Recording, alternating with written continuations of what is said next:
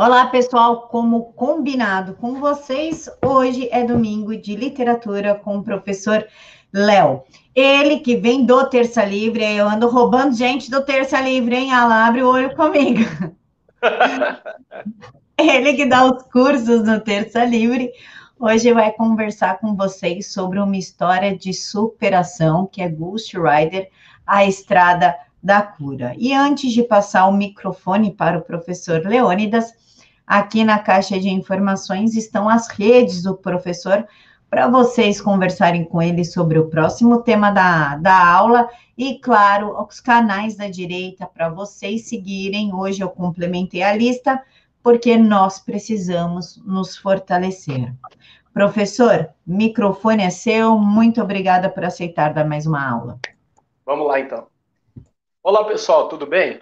Olha só, hoje né, meus caros alunos, minhas caras alunas, uh, o que eu quero mostrar para vocês não é uma, um tipo de literatura né, que vocês vão falar assim, ah, é literaturazinha de autoajuda, né, né, né. Não, não é literatura de autoajuda, tá bom? Não é literatura que vocês estão acostumados a ver. Haja vista né, que vamos né, dar uma pausa em toda uh, não só a parte de literatura de militância, na pausa no sentido assim, tudo que nós estudamos serve para serve para você trabalhar do jeito que você quiser e como bem entender. Isso é fato. Mas o que eu gostaria de mostrar hoje para vocês, né, nós até na, na, em nossas aulas, né, nós estamos aí estudando como que tais tipos de movimentos se apropriam de, de ideias, de conceitos, né? E muitas vezes também, é, até o movimento revolucionário se apropria da ideia, né, do pensamento positivo, da confissão positiva, para distorcer muita coisa aí, por exemplo, aquele negocinho lá, né? É, vira para a câmera e fala: tudo vai dar certo, tudo vai, tudo será resolvido. Hashtag fique em casa. Mas não, nós estamos mostrando para vocês aqui no, no, Direto aos Fatos como a realidade é nua e crua. É, a, a, coisa ela é muito mais cruel do que vocês pensam. Acho que agora ficou legalzinho. Do que vocês pensam. E o que nós estamos oferecendo para vocês é um arcabouço para vocês entenderem o que está acontecendo. Tá? E hoje, não menos importante, né, um, é um livro que eu, que eu quis trazer para vocês, mostrar que né, quando você é um artista, você é um artista por completo, no caso, é independente do gênero musical. Mas no caso, o rock, pessoal, ele reserva a nós é, figuras assim extremamente emblemáticas, né, como Lemmy Kilmister, Doro, é, Bruce Dickinson, Ozzy Osbourne, uh, Roger Moreira, né, no caso aqui no Brasil, né, André Matos, é, Kiko Loureiro, né, Rafael Bittencourt, e tantos outros, né, tantos outros. E também é, críticos musicais que fazem, você gostando ou não, mas fazem excelentes né, análises, como, por exemplo, eu sigo até ele, o Regis Tadeu.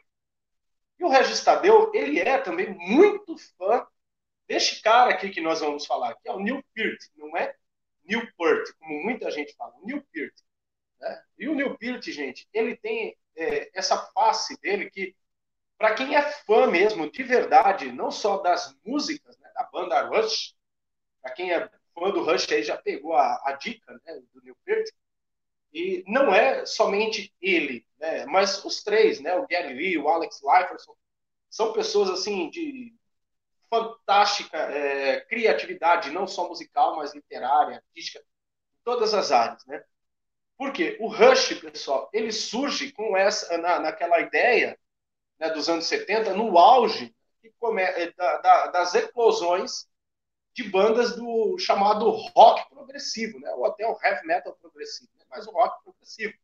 Então, ali nos anos 70, você tem, por exemplo, a banda de Purple, que é um dos pais né, do rock progressivo. Você tem uma banda que eu não me recordo o nome agora, que o Lemmy Kilmister tocou, inclusive é a música mais famosa, né? Louie Louie dele, né? depois que ele forma o Motorhead. E quando você olha para o Rush, é, a banda Rush, pessoal, é uma banda totalmente às avessas daquilo que vocês estão acostumados a ver. Apesar de ser uma banda extremamente famosa, né, com mais de 40 anos aí de estrada, se eu não me engano, 45 anos de estrada, ela decidiu dar, uma, dar um ponto final, na verdade, a banda Rush, né, o, Liferson, o Alex Liferson e o Gary resolveram parar por conta da morte, né, em janeiro desse ano do Neil Peart, que abalou também o mundo do rock, o cenário do rock, não só brasileiro, mas o cenário, o cenário do rock mundial, porque o Neil Peart ele, ele era uma figura muito querida no rock. Né? Ele era, sabe aquele, como eu posso dizer assim, bem de forma bem popular, né? Uma metáfora, aquele tiozão que todo mundo gosta, né? aquele tio, aquele colega, aquele amigo que todo mundo gosta, que é a alegria ali do churrascão, é a alegria da casa.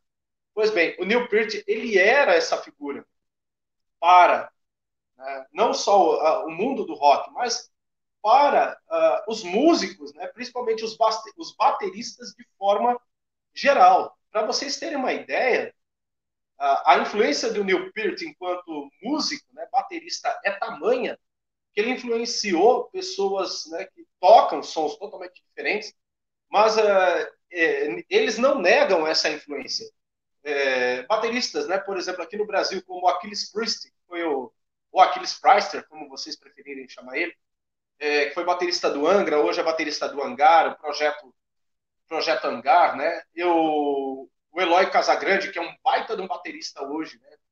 Baterista do, do Sepultura. E você tem também o famoso Mark Portnoy, que é um dos grandes bateristas aí da história do, do rock progressivo.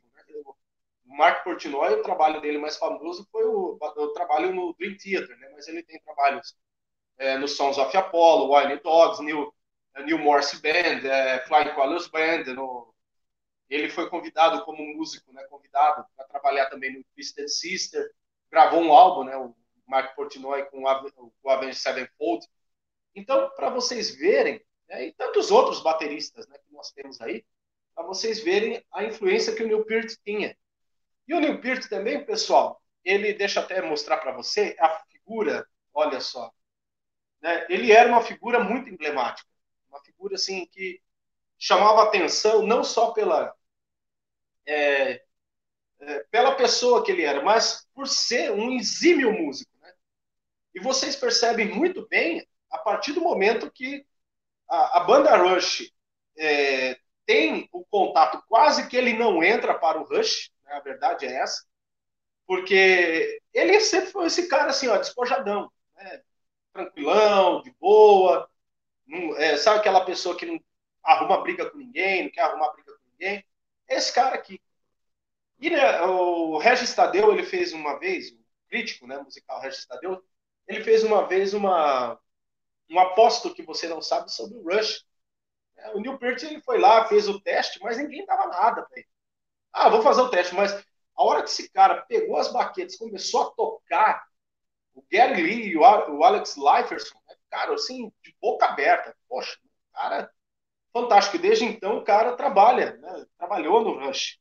E, e é perceptível a mudança. Se você pegar os dois primeiros álbuns sem o Neil Peart na bateria, e depois quando você pega o álbum, os álbuns né, do Fly By Night em diante, né, com o Neil Peart, a diferença da bateria, a diferença no andamento da banda é totalmente diferente, pessoal.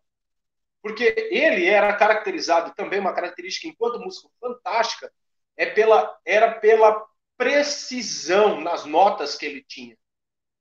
A perfeição dele, ele chegava nesse ponto, chegava a ser chato, vamos colocar, ele pode falar assim dele. É, o cara, ele era extremamente obstinado pela perfeição da música. E ele estudava muito. Né? Tanto que, que é, quando você ouve falar né, de muitos é, músicos famosos, é, o cara, no auge, ele resolveu voltar a estudar, porque ele via que não estava legal. E ele dá um tempo, né, assim, na carreira de uns seis meses, que foi aquela de uma turnê para outra, de um álbum para outro, agora não me lembro o nome, né, dos, dos dois professores dele, E o cara voltou a estudar, voltou a fazer workshop, né, estudar mesmo, para melhorar. Tanto que, que, quando ele vem, né, novamente, ele, cara, arrebentando com tudo. Prova disso, pega, por exemplo, a música Tom Sawyer, né, que é baseado no livro do Tom Sawyer, do Mark Twain, né, mas é, aí é uma outra pegada, uma pegada mais filosófica, humanista. Né? É, você pensa, por exemplo, você pega lá 2012 que eles vieram aqui no Brasil, o famoso álbum ao vivo, né, de retorno aos álbuns ao vivo deles, né, Rushing Rio. Pega a música Tom Sawyer, você, na minha opinião, uma das músicas mais legais que o Rush tem, que a banda Rush tem, é, você vê a levada da música, que é extremamente precisa. Você não vê uma falha, não só nessa, mas é, a velocidade que ele toca e a precisão que ele toca as músicas é, é algo absurdo, absurdo. E como ele é uma das figuras assim que eu mais gosto dentro do rock, né, pessoalmente falando, é, é uma forma também de eu render uma homenagem a um artista, né, essa aula que eu estou dando a vocês, e para vocês conhecerem também o Rush, né, a banda Rush uma das bandas que me influenciou a estudar a língua, a língua moderna, né, no caso inglês, e, e me influenciou a, a, estudar a literatura como se deve. Porque hoje nós vamos falar de um livro dele, né, o Ghost Rider, mas por que, que eu estou falando tudo isso dele, né, do Neil Peart? Para vocês verem que ele é um cara, né, um músico, pessoa, que influenciou muita gente, muita gente. A banda Rush né, influenciou muita gente. E uma coisa que é interessante, é, você olha né, os três, Gary Lee, Alex Lifeson e Neil Peart, é, parece aquela, é, como eu posso dizer, parece o período composto por subordinação. É, se você não, se você não consegue dissociar essas três figuras, né, você não consegue imaginar essas três figuras tocando solo. Quando eu falo solo, não em projetos, né? Por exemplo, o Gary Lee teve um projeto muito legal com o pessoal do Yes, né, Hall da Fama, ele toca lá uma, duas, eh, duas, dois shows lá com o Yes, o Alex Lifeson já tocou com outros, né? Mas, assim, você não vê os três dissociados, né, sozinho, cada um seguindo o caminho. Tamanha sincronicidade, tamanha amizade que eles tinham. E o Neil Peart, ele tinha essa pegada de cuidado mesmo. Ele tinha essa... essa é dele isso. Né? Era dele isso. Né? E é uma coisa assim interessante, porque ele, é um, ele era um cara grande, tinha quase dois metros de altura, e o jeitão dele, quando você olha, né, essa figura assim, despojadona, né, riponga, meio riponga, assim, fala, não, esse cara, será que toca? Mas era de uma genialidade que era fora do comum. Então, como eu falei, né, ele, é, ele é um dos integrantes, né, dos grandes né, da banda Rush, né, que é o símbolo da banda, e o Neil Peart, gente, é uma coisa muito interessante. É, esse livro que eu quero falar com vocês, ele surge logo após esse álbum aqui, o Test of for Echoes, né? Porque esse álbum aqui também teve uma grande repercussão do Rush. E, e assim, na década de 90, mais preciso ali, 1997, mais ou menos, duas tragédias se abatem com essa figura. A primeira tragédia, a sua filha, a Linda, ela morre num acidente de carro. Poxa. A banda ali, ó, tocando, turnê atrás de turnê, fazendo show, álbuns ao vivo, né, gravações e, nossa, muita coisa. A filha do Neil Peart morre num acidente de carro. Isso já abala ele e a sua esposa, né, a, a Jacqueline, a Jack. E isso deixa, né, os deixa assim muito doido, muito quebrado, assim, emocionalmente falando. E tanto que, que menos de um ano depois, né, dez meses, a Jack, né, Jack Peart, morre, morre de câncer. E aí o cara fica louco, né, fica doido, assim, ele, a cabeça dele vira, porque em menos de um ano aqui, né, já vamos chegar aqui, em menos de um ano, ele perde a, os, as duas paixões da sua vida pessoal dois amores, que é a tua filha, né? A Linda Peart e logo após a Jacqueline né? Peart, a, a Jack Peart. E isso, o cara ficou louco, entrou numa depressão muito grande. Ele não, Ele não, não é que ele não soube lidar. Né? Pô, duas tragédias, uma perto da outra, não é para qualquer um. E se vocês prestarem atenção, eu coloquei essa figura aqui. É, o Neil Peart, gente, ele é um aficionado por moto bike, né? mountain bike e motos. Tanto que, que nas turnês dos Estados Unidos e Canadá, né, nos shows, o Liferson e o Gary Lee, eles iam em carro até na van, ele ia de moto, porque ele sempre gostou muito de moto. Tanto que por conta de chuva, sol, ele né, desenvolveu um fungo no, na sola do pé, eram dores terríveis, né? Tocava com dor, além das dores normais que bateristas têm, né, que é uma, uma, no pulso, no ombro, né, no cotovelo, por conta do movimento, ainda mais na velocidade que ele tocava, era uma, e as composições da bateria que ele fazia, que eram fantásticas. Então ele gostava de andar muito de moto, um dos seus hobbies preferidos. E quando ele, ele acontece essas duas tragédias loucas com ele, né, podemos dizer assim, ele resolve dar uma pausa. Na verdade, dar uma pausa, não. Ele falou assim: eu vou, eu vou desistir de tudo, eu vou chutar o balde de tudo, porque eu não tenho mais pique né, para cantar, para tocar. E, e, sabe, gente, é difícil você perder uma, uma, uma pessoa né, que você ama. Imagina você perder duas é muito mais terrível, gente. É muito mais terrível, é, é, é muito ruim. Então, aí o que acontece? Ele resolve né, cair na estrada. E né, quando você resolve, ele resolveu cair na estrada, uma coisa que é muito interessante, a banda resolveu esperar. Né? A banda resolveu esperá-lo. Coisa rara. Né, você vê. Estava vendo uma análise né, do Regis Tadeu, ele falando sobre isso. É raro, a banda resolveu.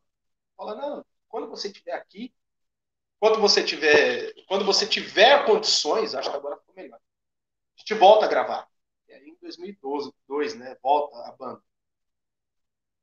E, e aí o que, que acontece? Ele resolve, pessoal, fazer um tipo de exorcismo dessa dor. Né? Se curar dessa dor. Por isso que chama Ghost Rider motoqueiro fantasma. É, se vocês pararem para olhar, tem muito a ver também na questão Ghost Rider, né, o motoqueiro fantasma, né, dos quadrinhos.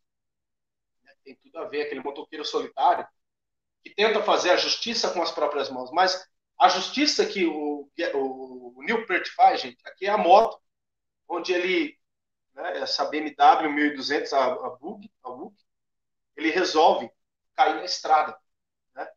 E você vê né, que é uma figura que ele não, não vê a, a não via a perspectiva, né? Ele não via que poderia melhorar a vida dele. Assim. Não, ele resolve fazer esse exorcismo, essa, essa cura, ainda que dolorida, mas resolve fazer essa cura. Então ele pega, começa a andar de moto e no, nos mais de 100 mil quilômetros nesses quatro anos, né, andando pela América do Norte, América Central, ele resolve escrever esse livro. Até é uma faceta que, como eu disse, pouca gente conhece do Neil Peart. Né? E uma coisa que é muito interessante, pessoal, é como ele narra o processo de cura que ele tem. Né? E eu quero mostrar outros álbuns aqui dele, né? O, o Ciclista Mascarado, né? Far and Wide e Traveling Music. Esse Far and Wide é uma, é uma continuação, né? Longe e distante, né? continuação lá é, do livro, né, Ghost Rider, a, Estrada da Cura. Né? Então, olha que interessante, após a morte de sua única filha, Selena, não é, é e de sua esposa Jack, né, eu falei Larry, mas é a Selena, desculpa, uma correção aqui. O músico Neil Peart se transformou em um fantasma. Um homem sem motivação, esperança ou fé, sozinho em casa, convencido com, ó, convivendo com as lembranças, ele decide pegar a estrada com sua moto, uma BMW Rugose, né? é, para rodar 90 mil quilômetros. Esses 90 mil quilômetros são dentro dos Estados Unidos. Quando eu falo mais de 100 mil quilômetros, é, é América do Norte né, e América Central. Sem destino, em busca de um motivo para preencher o vazio que sente. Esta é a história real de um homem que partiu carregado a morte e o luto, né? e transformou sua jornada em uma poderosa narrativa sobre a solidão, amor e, acima de tudo, paixão pela vida, mesmo quando tudo ao nosso redor nos leva a desistir dela. Então vamos analisar aqui, pessoal, essa parte. Né? Vamos analisar aqui. É, imagine você, uma coisa assim, é complicado para dizer. Porque imagina você perder tudo. Quando eu falo tudo, pessoal, não é assim uma coisa comercial, tá? Uma coisa material. Não, perder tudo, eu falo a tua família. Imagina você perder teu filho, tua filha, teu esposo, tua esposa, num curto espaço de tempo. Cara, sua cabeça pira. Meu cara aluno, meu cara aluno, sua cabeça pira. É, deixa eu fazer uma confissão aqui, pessoal. Eu lembro que é, a minha esposa foi internada para salvar a nossa bebezinha, a Maria Vitória. Gente, tinha dia que dava vontade de chutar tudo. Mas eu tinha, eu tinha que ser forte porque a minha esposa e minha filha dependiam de mim ali naquele momento. Minha filha nasceu, foi para a UTI neonatal. Ficou 37 dias na UTI neonatal. E sabe o que é você pegar, né, ver a alegria, pegar uma criança no braço, né, aí, pegar uma criança no braço, né, a minha filha era do tamanho do meu antebraço, isso aqui, ó, quando ela nasceu, Maria Vitória. 30 centímetros, tamanho de uma régua. Ela, eu peguei ela, só que eu não pude trazer ela para casa. Não pudemos trazer ela para casa. Ficou 37. Sabe o que é você ir todo santo dia, religiosamente no hospital, poder ver sua filha uma horinha só? Difícil, né? Agora imagina você perder um filho e perder uma esposa. Carreada atrás do outro. Então, esse vazio, gente, um vazio existencial, nada preenche. E eu lembro que muitas vezes eu, eu me pegava pensando, meu Deus, será que eu vou aguentar tudo isso? Quando eu estava lá, esse, esse episódio muito ruim, assim, muito ruim não, né? Turbulento da minha vida. É, eu vejo, eu vi o sofrimento da minha esposa, um negócio chato, sabe? ruim. E por que, que eu estou falando? Ah, é um muro das lamentações essa aula? Não, não é um muro das lamentações. É encheção? Não, não. Não é encheção de linguiça. É, eu quero mostrar para vocês que a nossa vida tem os altos e baixos e tem aquele baixo tão baixo que você acha que não vai, é, como posso dizer, sair dele. Você chegou ali naquele fundo do poço e acabou. Né? Então, é aí, é aí que começa o livro. Né? Você vê ali o sentimento de uma pessoa né, sem esperança, sem fé, sem esperança na vida, porque as, as razões da sua vida acabaram, acabaram ali naquele momento. Ele casa novamente, né, mas nesse sentido, é, você vê uma tragédia que será que aí eu pergunto a você, será que você é, sobreviveria a essa tragédia, não morreria em decorrência da depressão, não daria cabo à sua vida? É isso que vem essa pergunta, né? Então, as lembranças vinham, e essas lembranças, como fantasma, pode, você percebe esse tom no livro, principalmente nos três, quatro primeiros capítulos. É, esse fantasma que gera essa dor, mas para você curar a dor, você precisa, uma coisa que te machuca, você precisa tomar remédio. Então, qual foi o remédio dele? Bora para a estrada, como um cara errante. Que são esses quatro anos. Né? Ele dá uma pausa, vai para a estrada, carreira, vai para a estrada mesmo. E aí ele começa a perceber o seguinte, pessoal, que essa narrativa que, que você vê no livro, né, o Ghost Rider, é uma narrativa, primeiro, a solidão. Você está sozinho nesse mundo e você começa a se questionar. o porquê que eu estou vivendo ainda. As pessoas que, que eu gosto, não, que eu amo, não vivem mais comigo. Por que, que eu estou vivendo ainda? E qual é a, o motivo de eu estar vivendo? E aí, a primeira fase do luto, né, a não aceitação. Por que, que eu vivo ainda, o outro não vê? Primeiro a negação, né?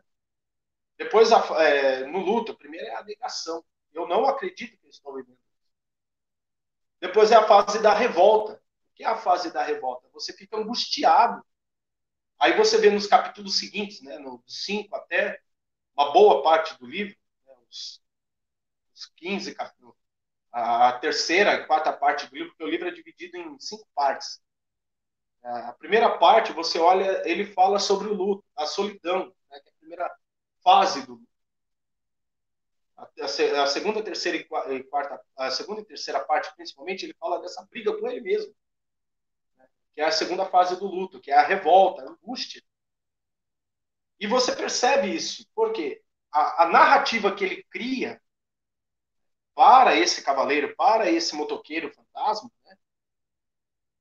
Como que você cura primeiro? Primeiro você precisa aceitar que você está doente, depois você precisa tomar o remédio. E, e, e muitas vezes o remédio é dolorido, o processo de cura é dolorido, e aí essa angústia, essa revolta. E acima de tudo, né, aí ele começa a ver que ele, o amor que ele deu para a filha dele, nos momentos que eles estavam juntos com a esposa dele, ele viu que era uma coisa boa, né? uma coisa assim, que ele proporcionava, né? que ele podia dar o de melhor para a família dele.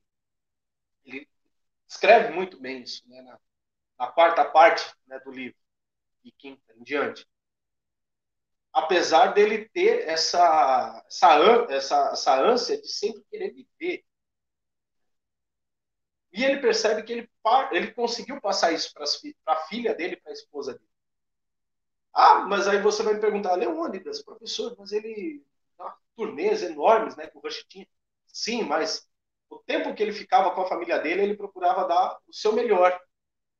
Então é aí que vem, né? O amor, ele começa a perceber que o amor que ele tinha pela família dele, que acabara de, de ruir nesse a partir do acidente, né? E nós sabemos muito bem que quando você passa por um trauma muito grande, para você, às vezes, para até você não, dar, não querer dar cabo da sua vida, você, o teu corpo somatiza, né, psicossomatiza e somatiza doenças que acaba te, te derrubando até te matando. Claro, não estou fazendo aqui afirmações que a Selena, né, a primeira esposa dele, que faleceu logo após a, a, faleceu, né? A filha dele, perdão, a Selene, a esposa Jack, logo, logo faleceu. Né? É, ela faleceu de câncer, foi por conta disso. Né? Não estou afirmando isso. Mas né, nós sabemos muito bem que quando o corpo passa por. Né, nós passamos por certos traumas, certas situações, o corpo somatiza doenças que seria, né, para nós, uma, uma coisa assim, é para dar cabo da vida mesmo, mas de uma forma mais limpa podemos assim dizer, sem querer se suicidar. E no caso, a Linda, deixa eu fazer um, um adendo aqui. A Linda é, é a menininha dele. Né? Ele casa novamente e tem uma menininha chamada Linda. Né? Por isso da minha confusão. Então, no, no, caso, a primeira filha dele é a Selena. Então, e por que, que ele fala acima de tudo? Aqui eu falo, né? Acima de tudo, paixão pela vida. Porque quando você tem. É, a nossa vida, gente, o, o, filme, o livro, né, Ghost Rider, ele mostra que a nossa vida tem esses altos e baixos, e esse baixo poder, pode trazer muitas vezes a, a você ca, cair mesmo e ficar ali, não ter mais perspectiva, mas algo te impulsiona a continuar. A continuar, porque a tua vida não para. E o mais interessante é que quando você olha as obras do Rush, é, depois que é, o, o Neil Peart volta desse exílio, né, porque ele se autoexilou, desse exorcismo todo dele, você vê que a banda volta totalmente diferente. As composições dele, inclusive tem a música chamada Ghost Rider, uma música fantástica. E muitas outras, né? Tom Sawyer, Close to the Heart, né? Tantas outras, gente, tantas outras, que, que você fica assim, nossa. E é interessante, vocês fazer, eh, nós fazemos essa análise. Né? Vocês escutaram sobre o Rush até esse álbum aqui, né? O, o Test of Equals, né? Que é esse aqui, antes de ter acontecido toda a tragédia, toda a desgraça na vida dele. Você vê um Neil Peart, você vê um Rush totalmente comportamento musical diferente. A partir do momento que você vê o Neil Peart que volta do seu exílio, né, já curado, exorcizado, já curado e exorcizado de toda essa dor, é uma outra situação. É uma, é, é, é uma outra configuração. E ao longo das mais de 400 páginas desse livro, você vê que essa angústia, essa negação, a, a, a, a negação, né, a angústia, a revolta, torna-se em aceitação. Aconteceu, aconteceu, infelizmente, mas bola para frente, porque minha vida segue. O que fica são as lembranças e os momentos preciosos que eu tive com a minha família. Então eu preciso continuar, até para manter o legado. Manter o legado no sentido de lembrança. Mas, né, gente, nem tudo são flores. E, infelizmente, 7 de janeiro de 2020, Neil Peart falece em decorrência de um câncer no cérebro, um tratamento. Né? Ele já estava em tratamento fazia três anos pouquíssimas pessoas sabiam. Eu creio que o pessoal da banda, ali, o Alex Liferson, que era ele, sabia. A sua outra família, né, porque ele casa novamente. E ele encontra um novo sentido em sua vida, né, ao lado dessa família. E com isso, né, ele consegue ver que a sua vida anda de verdade. Mas ele, há três anos fazendo esse tratamento fazendo né, turnês em cima de turnês, mas não com o mesmo ritmo que ele fazia, né, que o Rush fazia, como antigamente, mas ele, na verdade, número bem menor, mas continuava fazendo as turnês.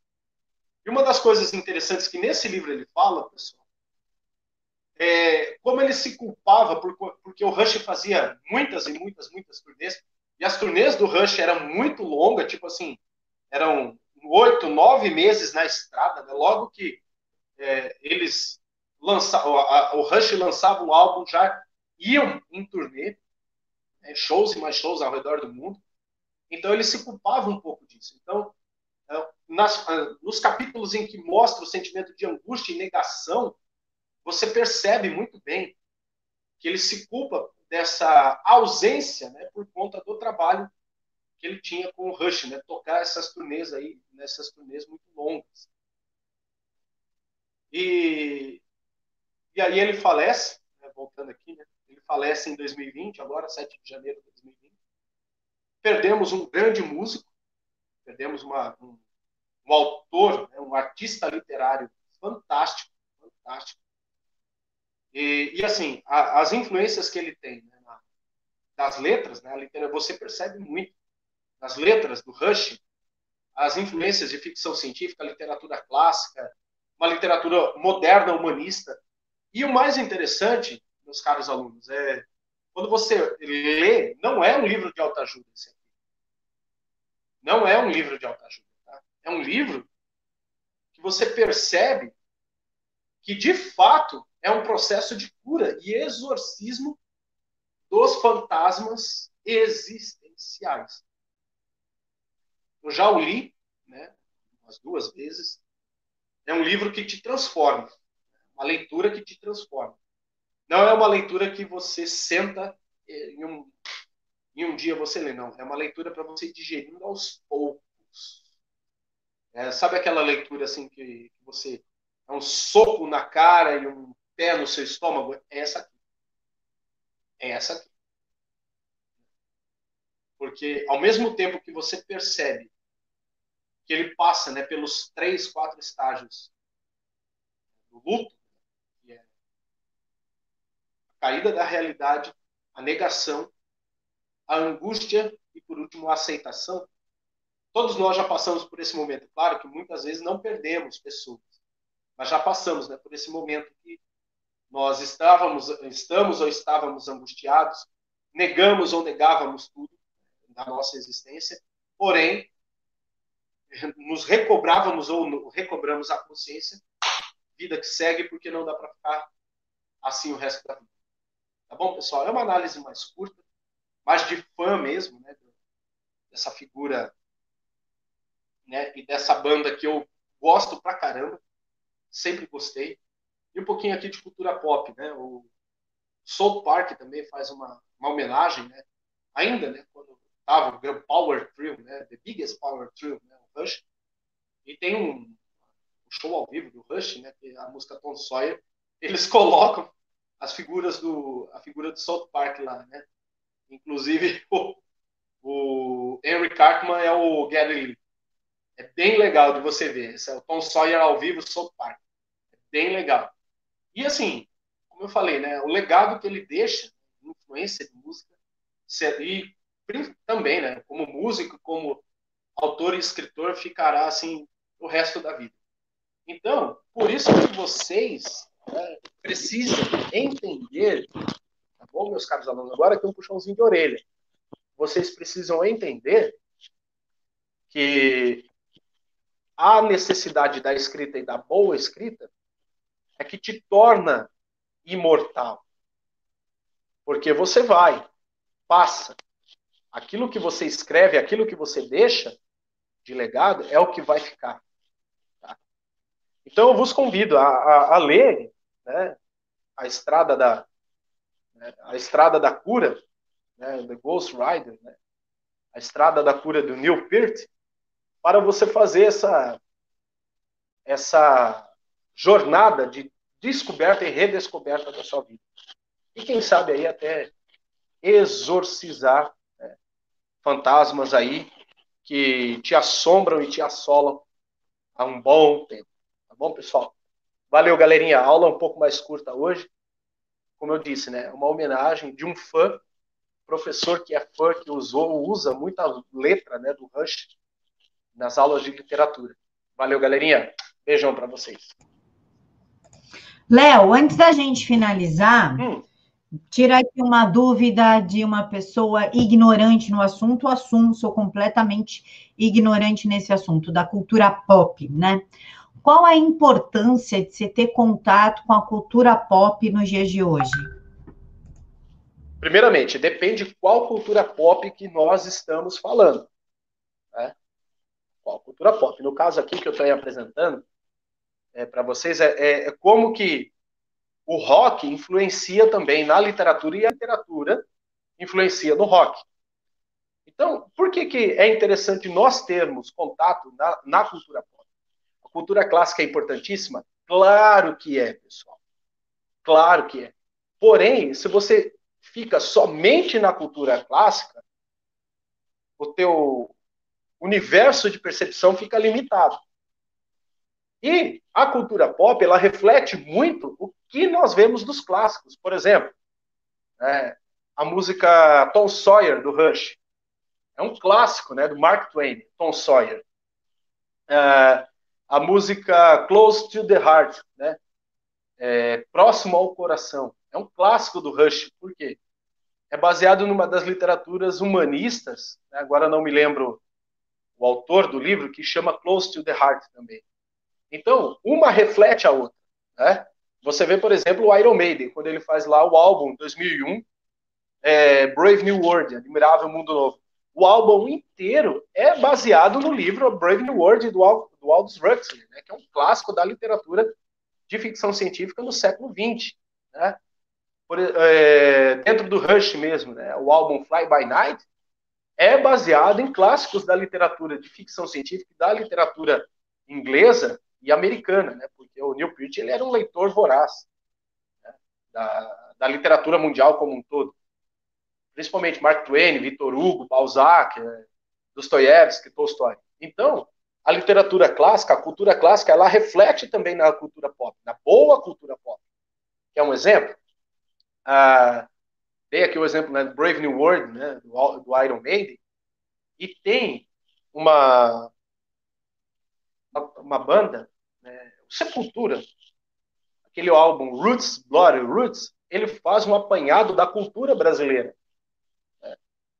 E se você perceber, né, por exemplo, a música Roots, Bloody Roots, ela tem elementos da cultura brasileira, né, de origem africana, a música Rata Marrata, a música Caioa, né, que é uma homenagem à, à tribo do Xingu, onde os caras né, do Sepultura foi lá, pesquisou o som, trouxe elementos, né?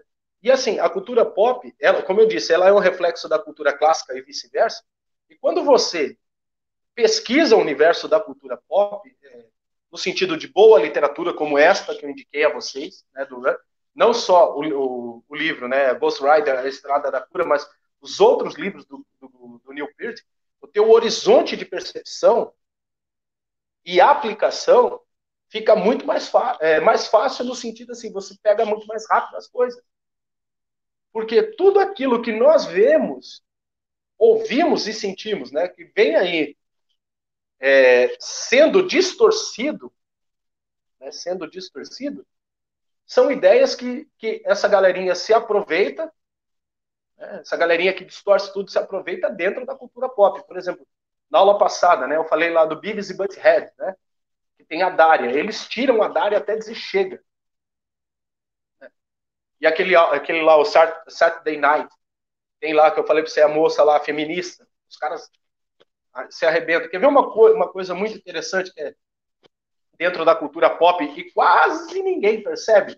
O joguinho do Super Mario. O joguinho do Super Mario. É o herói que vai salvar a princesa na torre do castelo. E você vê ali é, referências, assim, clássicas, né, do, clássica, assim, no sentido de estampada mesmo. Dom Quixote, Tristão e Isolda, tá? as novelas de cavalaria. Só que aí transformado para o videogame, a cultura pop. Todo... Quem nunca jogou Mario na vida, né? Quem tem mais de 30 anos, que atira a primeira pedra. É. Parece que eu, só, só eu falar da, do Mario, certeza que na, na, cabeça de vocês lá tá lá, né? Pum. É. E tantos outros, tantos outros. Por exemplo, o, o jogo Mortal Kombat é baseado, né? O Ed Boon e o John Tobias se basearam nos famosos jogos de gladiadores da, da idade do, do, Império Romano, né? não só do Império Romano, mas ali os gregos faziam isso entre os escravos, né? Para adquirir a sua liberdade. Os sumérios, ah, os persas, os indianos também. Né? Os povos da antiguidade tinham lá os torneios mortais, né? Os Mortal Kombat, né? Os torneios mortais para provar que você era um campeão. Né? O guerreiro, no caso, né? o escravo, o guerreiro, ele adquiria a sua liberdade. Muitas vezes não era. Isso daí vem, não vem ao caso, né? Mais para frente. Mas para vocês verem que a cultura pop né, é uma coisa que não dá para você dissociar da literatura, não dá para você dissociar da vida social de uma forma geral, porque é ela que está ali em contato direto é, com as pessoas, né? E as pessoas estão em contato direto ela hoje podemos dizer assim, se você pegar, por exemplo, bandas, né, e duplas aí sertanejas, é, é a cultura pop, é o que reflete eles, o tipo de letra que eles fazem, né, se é que pode ser chamado de letra, reflete o que é hoje a população, de uma maneira geral. E agora, quando você vê uma banda né, como Rush, você vê uma banda como Dream Theater, Iron Maiden, o próprio Slayer, né, falando das angústias e das doideiras do mundo, né, do mundo não só psíquico, mas o mundo físico, são reflexos né, da, daquilo que é o ser humano mesmo. Por exemplo, tem uma música do, do Slayer que chama You Against You, a paulada no seu cérebro. É, fala que é, como que você é, tem hora que você dá, aperta o botãozinho lá do um minuto de fúria e deixa o pau torar mesmo. É, a música chama You Against You. E uma outra, que é a continuação dela, que chama Repentless. Inclusive, o Dani Trejo participa do clipe né, do, Slayer. E as referências são enormes, enormes, enormes. Pessoal, esse é o professor Léo. Vão lá nas redes sociais dele, escolher o próximo tema da aula. Ele vai propor lá duas ou três e vocês votam. Não esqueçam de se inscrever nos canais que estão aqui na caixa de informações, aperta na setinha, vai abrir a lista, segura o control do computador, abre todas as janelinhas e vê assim, ó, inscrever, inscrever, inscrever, inscrever, é, é rapidinho, tá? Demora muito mais para a gente passar essa lista do que vocês clicarem, certo, Léo? Certo. Pessoal, lembrando o seguinte, já que muitas vezes o YouTube, inclusive a nossa aula passada, fazer um alerta aqui, eles limitaram o, é, as curtidas e o acesso da aula, pessoal. Se vocês puderem, quem quiser e puder, não é somente copiar o link, baixa essa aula, tá? Ou compartilha nas suas redes sociais aí, o máximo de pessoas possíveis, porque o algoritmo do YouTube, é, ele, dependendo do tema, eu não sei, ó, você, sendo bem sincero com vocês, essa aula, como nós não falamos de temas sensíveis, entre aspas, né, para o YouTube, talvez até potencialize, porque aí vai colocar lá, tá falando da banda Rush, é um cara legal, não sei o que, não sei o que, pode até potencializar o número de views. Mas, a da aula passada, só para vocês terem uma ideia, em três horas estava mais de mil acessos, né, Camila? E depois, é, 12 horas, estava lá só 1.400 acessos. Tá. De repente, mais de 2 mil de novo. Como assim? Então, o, o, YouTube, pessoal, ele está limitando sim os algoritmos. A gente tem que tomar muito, não tomar cuidado.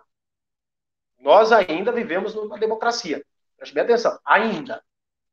Então faça isso que a Camila disse.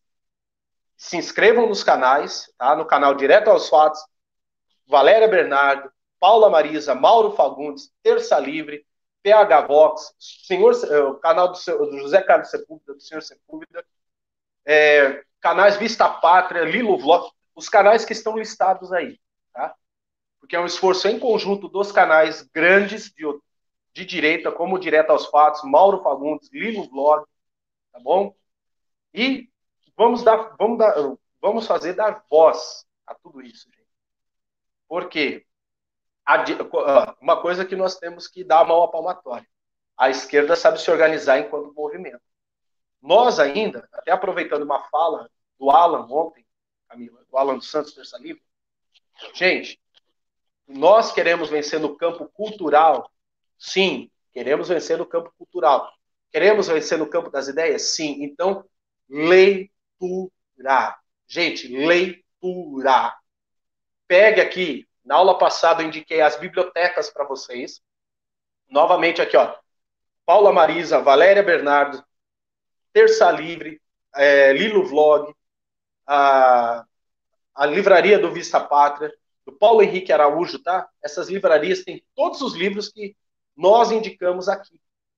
Gente, não tem como vencer uma guerra com narrativa, não tem como vencer uma guerra de ideias se não soubermos como as pessoas principalmente os inimigos, pensam. A fase do oba-oba, que Jair Bolsonaro está lá no poder, passou, pessoal. Agora nós vamos começamos a entrar no inverno. Precisamos de gordura. O que é gordura? Conhecimento, gente.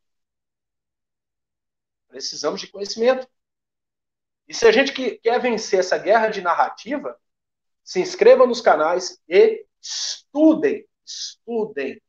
Não deixem se pautar por R7, UOL, CNN, tá bom? Não deixe. Ninguém começou a falar merda lá do seu lado? Ô, oh, peraí, vem aqui.